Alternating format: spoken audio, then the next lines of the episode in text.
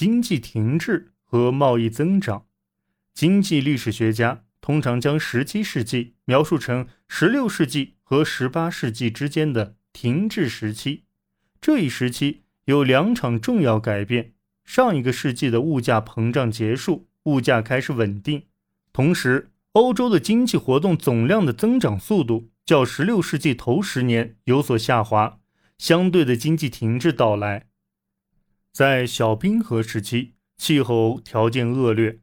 从一四零零年一直延续到十七世纪中期的这段小冰河期，以十七世纪为其高峰。当时的平均气温低于现今，夏季更凉爽、更短，而秋季、冬季和春季则更长、更潮湿、更冷。当时最糟糕的冬季是一七零八年至一七零九年冬。欧洲的广大地区连续几个月都处于冰冻之中，许多的经济活动因而停止。如在1708年秋，法国的气温异乎寻常的冷；到1709年1月，气温骤然下降，即使是蒙波利埃和马赛，温度也跌至零下二十度。塞纳河、加龙河和罗纳河的支流已冻结。在乡村地区，果树、块根作物和子实作物被冻坏，家畜和野生动物死亡，老人、穷人和病弱群体的死亡率上升。这一危机在二月和三月的大部分时间里继续肆虐，给当年晚些时候的收成带来了灾难性影响。法国的悲剧在北欧和中欧同样上演。甚至向南蔓延到地中海地区。也许，1708年至1709年的冬天气候的确超乎寻常，但它显示了当时的经济活动易受气候变化影响的脆弱性。到那时为止，农业是经济中最重要的成分，而当时相对的经济停滞的其中一个主要因素就是农业无法使粮食供应增加。以满足人们的需求，人们仍然以传统方式种植农作物和驯养家禽，放养、轮作、休耕和在作物间及公共地块上放牧。只有在开辟新的疆土时，生产量才会大幅上升。如当时乌克兰的情况即是如此。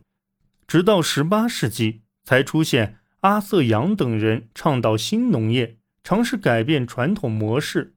在农业中应用科学原理和技术，在十七世纪，大部分农业还停留在维持生存的水平，或仅此稍微高一些。农产品也只是供应当地消费。波兰是一个重要的特例，它的谷物大量盈余，可供出口。这些因素也影响了人口数量。尽管十七世纪可靠的人口数据极难统计。我们还能得到以下数据：在17世纪80年代，俄国以西的欧洲总人口约为7000万；而在16世纪60年代，这一数字约为6000万。然而，两个数字均低于1340年的8000万。也就是说，欧洲人口仍处于黑死病影响后的复苏中。直到18世纪30年代，人口数量才再次达到中世纪的水平。在某种程度上，这种缓慢的人口复苏的成因也有人为因素。欧洲人很清楚粮食供应不稳定性和发生生存危机的频繁性，所以他们大多晚婚，组建家庭规模也相对较小。在法国、英格兰和其他地方，大部分新郎的年龄在二十五岁以上，而大部分新娘则是二十岁出头的年纪。另外，人口中有约百分之十的人因为宗教或经济的原因而维持单身状态，平均出生率为千分之三十至千分之三十八，而死亡率则为千分之二十八至千分之三十五。虽然从这些数据来看，人口在缓慢的增长，但是生存危机还是会打断增长进程，使人口无法继续增长。儿童死亡率尤其高。平均来说，四分之一的儿童没能活到两岁，只有一半人活到了二十岁。人口增长缓慢也是农业停滞所导致的后果。同时，它也反过来加剧了农业停滞。如果说当时的农业持续相对停滞的话，商业则展现出活力。欧洲的主要海上航道和河流体系继续支撑着商业。通过君士坦丁堡和开罗等中心港口所起到的作用，地中海港口保持着与亚洲市场的联系。然而，在16世纪，一场商业革命开始兴起。它起初只影响欧洲西部沿海地区，但最终触及大部分欧洲人的生活。这场革命源于欧洲殖民地在美洲的建立。那些殖民地供应大量的基本原料。如贵金属、木材、糖、烟草及其他相关产品，而欧洲所制造的商品和非洲的奴隶则被运往殖民地。与欧洲远距离贸易的许多其他地方一样，大西洋贸易也受本国政府保护，操作贸易运作的公司享有垄断特权。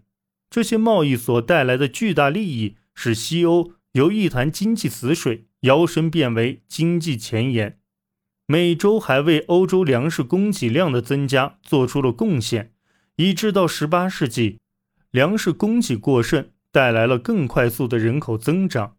其关键就在于来自美洲的一些作物可以在欧洲繁茂生长，其中马铃薯和玉米两种作物具有革命意义，它们都易种植且营养含量高。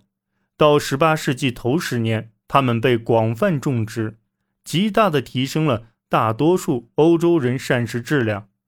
如果大致加以描述的话，从波尔多画的一条线横穿整个欧洲，在该线以北，马铃薯生长繁茂；而在该线以南，玉米则可大量种植。到十八世纪头十年中期，欧洲历史上首次达到。粮食自给自足的状态。